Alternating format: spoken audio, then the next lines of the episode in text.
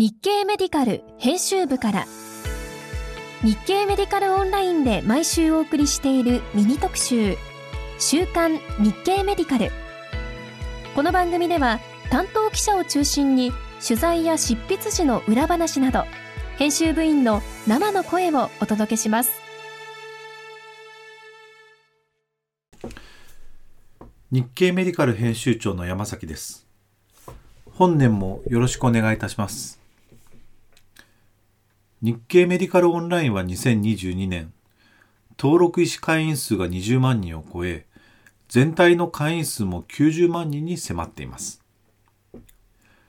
え月々のページビューも編集長として想定した以上の水準で推移するなど本当に多くの皆様方にお読みいただき編集部一同感謝するとともに2023年も多くの方々に役に立てていただけるよう精進していきたいと思っております。さて年末年始も編集部員とそれから何より寄稿していただいている先生方のお力で多くの方に読んでいただきたい記事を複数公開できました2022年12月24日以降に公開した記事で最も読まれたのはメディクイズこちらについてはクイズのコラムですので、えー、説明を省かせていただきます。2番目は人法法律事務所の先生方に執筆していただいた、えー、褥瘡裁判で敗訴するケースの特徴。褥瘡裁判でのポイントを裁判例をもとに解説していただきました。紹介されている裁判例は自力での体位変換が難しいなど褥瘡のリスクが高い患者に対する、えー、褥瘡予防として原則として2時間ごとの体位変換を行うべきとされることが多いようです。ただあガイドラインでも決して、え推奨度が高いわけではないことから個々の患者の状態に合った対応を行うことで責任が否定される余地は残されているとのこと。その場合でも看護計画あるいは褥瘡予防計画を立てる際に医学的検討を行った上で立案しえ紛争化した場合でもその根拠を説明できるようにすることが求められているようです。ただし、当然ながらこうして立てた看護計画、あるいは褥瘡予防計画については、遵守できなければ厳しい判断がなされることが多いとのこと。また、記録に残ってなければ実施したことの証明は困難です。簡単なものであっても、時間も含めて診療記録への記載を進めていくべきのようです。3位は忘れられないカルテ。えー、人気シリーズですが、今回は熊本市、聖賀島病院の高橋先生のお話です。当時、まだ珍しかったアミロイドーシスの症例で、え、教授の命令で患者さんを無理やり臨床講義に出てもらったこと、一方で、え、その患者さんの症例報告を論文にまとめきれなかったことを今でも悔やんでいるとのお話でした。最後に高橋先生から最近若手医師から受け取った紹介状から何を考え何を疑ったのかがわからないようになっていたとの苦言が紹介状を送ってきた若手医師に強く指導されたそうなのですが同時に以前より少ない人数で診療科を回していて、忙しくなっていて、えー、自分で調べ考える余裕がなくなっていることの危惧も示しておられました。これは医師だけではなく編集部我々も同じだなというふうに考えさせられました。さて、えー、今週新年最初の日経メディカルの特集はレジオについてです。今年も研修医向けのクイズイベント、レジデントチャンピオンシップを開催します。無理府市沖縄の徳田先生をはじめとした実行委員会の先生方が手弁当でやってこられたイベントなのですが、日経メディカルでは第3回から共催という形でお手伝いをさせていただいております。今年もすべてオンラインで行います。今月20日からの予選は研修医以外でも受験できますし、周囲の研修医の方々にお勧めいただきたいのはもちろん、先生方の力試しとしてもぜひご参加ください。編集部で、えー、実行委員会の先生方と一緒に準備を進めている、えー、中西記者、宇佐美記者に話をしてもらいます。はい。ということで、えー、本でもよろしくお願いいたします。よろしくお願いします。はい。で、今回、えー、一発目のカバーストーリー、えー、レジオについてなんだけれども、えっと、レジオって、えー、どういうふうなイベントなのか、まず説明してもらえないだろうか。はい。えっ、と、私の方から説明させていただきますと、えー、レジデントチャンピオンシップ、まあ、通称あのレジオと呼ばせていただいているんですが、えー、こちらは初期研修医向けのクイズイベントとなっておりまして、えっ、ー、と、コロナ禍以降はオンラインで開催しております。それで、えっと、予選と決勝戦の2段階で実施しているものなんですけれども、予選はあのオンラインで10問のクイズに挑戦して、えっと、誰にも気軽に参加できるというあのもので、はい、なので、こう、暇つぶしがてらでもいいので、多くの研修の先生にトライしてほしいなと思っております。予選は、えっと、研修医の先生じゃなくても受けられるんだよね？はい、あそうですね。あの。クイズにお答えいただくのは、えっと、どなたでもお答えいただけるんですけれども、ただ、あの日経メディカルオンラインに登録している先生であれば、はい、どなたでも挑戦していただけます。うん。うん、これ、クイズっていうのは具体的にどういうふうな問題が出る？誰が作った？どういう問題？えっ、とですね、作成しているのは、えー、今年は、え主催者の例えば坂本徹先生ですとか、まあ、水野敦先生ら4人の先生に加えて、うん、えーと、若手の先生何人かにも参加していただいているので、結構あの内容はですね多岐にわたって、例えばその英語の設問があったりですとか、うん、あとその画像のから、まあ、どういった疾患が想定できるかみたいな問題があったりなど、うん、本当にあのいろんなジャンルがあります。あとは公衆衛生的なところの問題もあったりして、うん、はい、あのバラエティに富んだ内容になっているので、まあ、クイズに挑戦していただくだけでも楽しいかなと思います。臨床医の先生方に、まあ、日頃使う知識をもう一度確認していただけるような問題になっている。はい。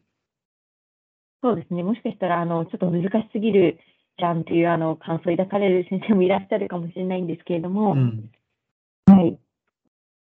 うん、で、えっと、この予選はいつ行われる ?20、21、22。1月の。はい、予選は1月の20、21、22、金土日で開催します。でそれまでに、えーと、専用のサイトから、特設サイトから申し込んでいただいてということだよね？そうですね。そうすると、時間になると、回答できるサイトにアクセスできるようになる。そうですね。あの3日間8時から8時59分の20時。はい。夜の夜の8時。はい、20時ですね。はい。うん、あごめんなさい。私さっきあの10問のクイズって申し上げたんですけれども、あの、うん、15問のクイズで制限時間は10分です。で、えっ、ー、と、3日間挑戦できるんですけれども、その中で、うん、えー、一番良かった成績が採択されるので、まあ、できればその3日間全部エントリーしていただければいいかなと思っております。違う問題が出るんだよね。そうですね。で、かつ、その回答時間の速さっていうのも成績には反映されるので、まあ、一あの時間かけてっていうよりも、パッパッパッとあの回答していただいた方が、あの予選に通過できるチャンスは広がるかなと思います。うん中西さんは昨年、一昨年もイベントの裏方をやってもらったんだけれども、はい、えー、実際にやってみてどうだった？そうですね、えー、過去2年はまあオンラインでの開催だったので、うん、2年前はその初めてのオンラインの開催だったので、うん、まあ、ちょっと本当にどうなるか分からないというところもあったんですけれども、うん、一つその、一番懸念したのは、その3人1組のチーム戦で戦うというところで、あ礼いたしました。えー、季節も異なる3人が1つのチームにオンラインで初めて集結するっていうところが、うん、やっぱりその対面で顔を合わせられないというところが、まあ、大きな障壁になるのかなと思ったんですけれども、うん、そこはあの事前に先生方には課題を、うん、あのこなしていただくといったまあ工夫を凝らしたので、まあ、案外そのチーム内のコミュニケーションっていうのは、どのチームもうまく取れていたかなと思われます。うん。それであの実際にあの参加した先生方からも、あの他の施設の研修医と交流できたのがいいきっかけ、あのつまりすみません、いい経験になったといった声も多く寄せられていたので、うんはい、えっと、まあ、ここはもう一度説明しておかなきゃいけないと思うんだけども、えー予選を通過した先生は、編集部側で3人1組のチームに分けられて、本戦はチーム戦になるんだよね。あそうです。本戦はズーム上でやったけれども、裏でスラックで先生方いろいろお情報交換してたりであるとか、はい。いろいろコミュニケーションを取っておられるようだった。そうですね、あの事前にあの LINE を交換して、あの携帯でやり取りしているあのチームもあったようで、まあ、そこはあの各チームごとに、まあ、お任せみたいな形で、うん。はい、まあ、ただ、こちらが想定していた以上に先生方はいろいろ情報交換をしていただいて、そうですね、うん、本戦が始まるまでにもおチームビルディングができてたなというような印象だった。はい、他に何か裏方をやってみて気がついたこと、思ったこととかあった？思ったことは、オンラインだと対面と比べてこうあの時間も長いので、中だるみというか、うん。ちょっとだれちゃう時間が発生するのかなと思ったんですけれども、うん。まあ、そこはあの主催者の先生方もうん。あの工夫されてあの盛り上げていただいたので、うんあんまりんそこまであのこちらとしても長くは感じなかったというか、本当にあの決勝戦はあっという間に終わっちゃったかなというのが、はい、その過去2回とも、両方ともそう思います。そうだよね。えっと、あれ、午後1からだったっけ？本戦って。えーっとですね、いや、おそうですね、去年は開始が11時半で、うん。終わったのが4時半ぐらいだったっけ？たのが、そうですね、ちょうど4時半。うん。結構盛り上がったよね。うん、そうですね。その後、ズーム上だったけれども、懇親会もやって。はい。なかなかうん。盛り上がったのかなと思います。で、えっと、今年6回目のあの開催に向けて準備を進めているところなんだけれども、えっと、編集部として今は何をやっている？どんなことをやっている？えっと、そうですね。あの、編集部としては、そのウェブサイトの制作ですとか、あとはその SNS を使った告知を行っていたり、うんあとはその昨年の優勝した3人の先生方の所属していた臨床研修病院の施設訪問記っていうのうんをあの書かせていただいたりうんしておりました。で、えっと、ウェブサイトの制作ですとか、その告知などは主に宇佐美さんが頑張ってやってくださっていたんですけど、なんかこう、工夫されたところとかありますか？はい。えっと、私はそのウェブサイトの改修を作業を主にやらせていただいたんですけれども、えっと、前回、前々回は結構ポップめなデザインのウェブサイトを運営していたんですが、ちょっと今年はクールめな感じで、で、あの実行委員長の徳田先生がプロレスがお好きだということで、うん。プロレスリングをメインモチーフにしてうん、かっこいい感じにしました。あとは、あの、ツイッターも、あの、レジオの公式アカウントがございますので、うんあの、レジオと検索していただいたら出てきますので、フォローしていただければとうん思います。今回はどういうイベントにしたい？これまでと比べて。あそうですね。あの、まあ、毎回これ同じなんですけれども、うんやっぱり参加してくださっている先生方に、まあ参加してよかったなと思ってもらえるように、ね編集部としても微力ながらお手伝いができたらいいかなと思っております。あの、昨年度の優勝者の先生にお話を伺いに行ったんですけれども、うんその先生が、あの、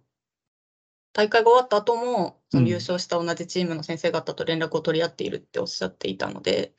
そういう、うん。はい、そういうつながりを作れるお手伝いができればなと思います。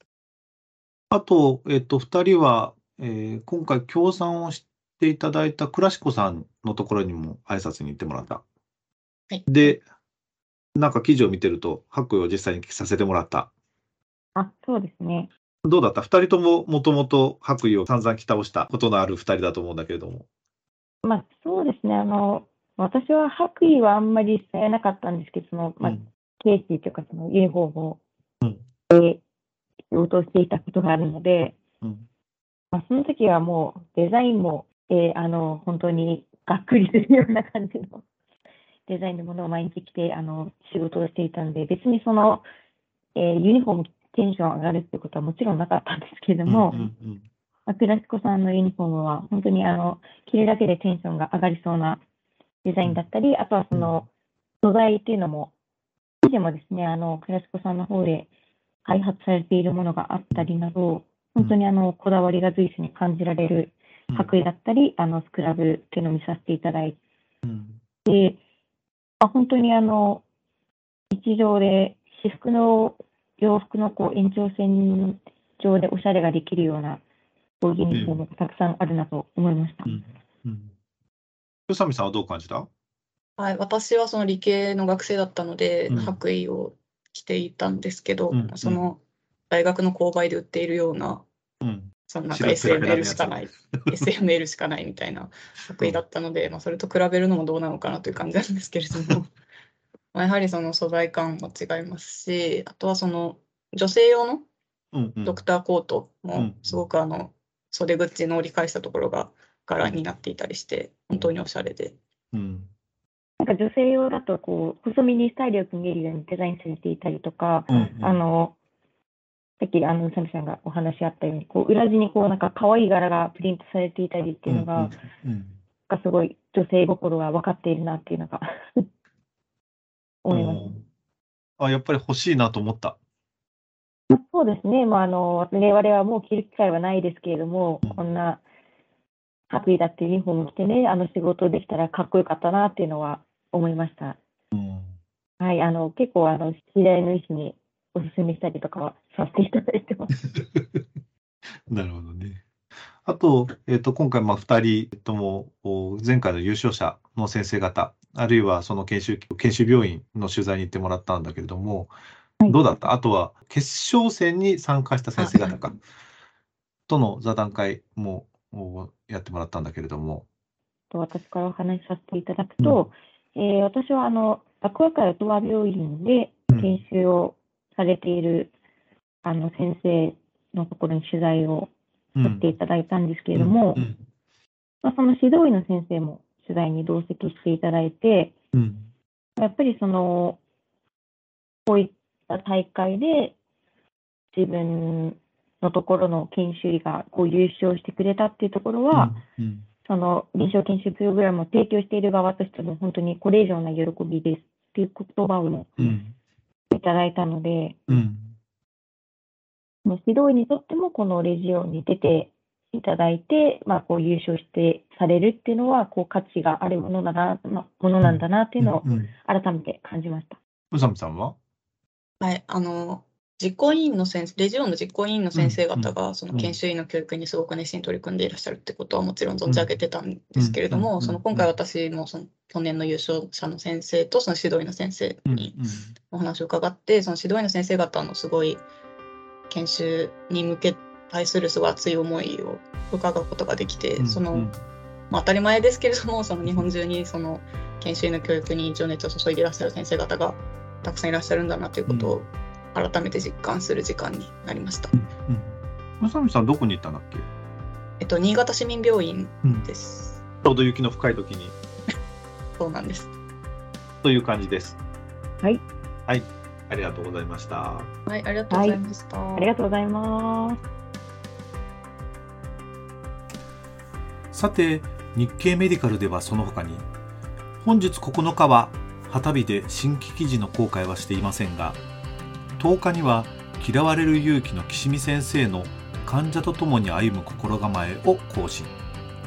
医師はいつ患者から信頼されるかが今回のテーマです。また、同じ日に毎回多く読まれている大浦博之先生の医療従事者のためのアンガーマネージメント入門についても講師します。こちらのテーマはそもそも怒りがなぜ起こるのか。そのメカニズムについて解説します。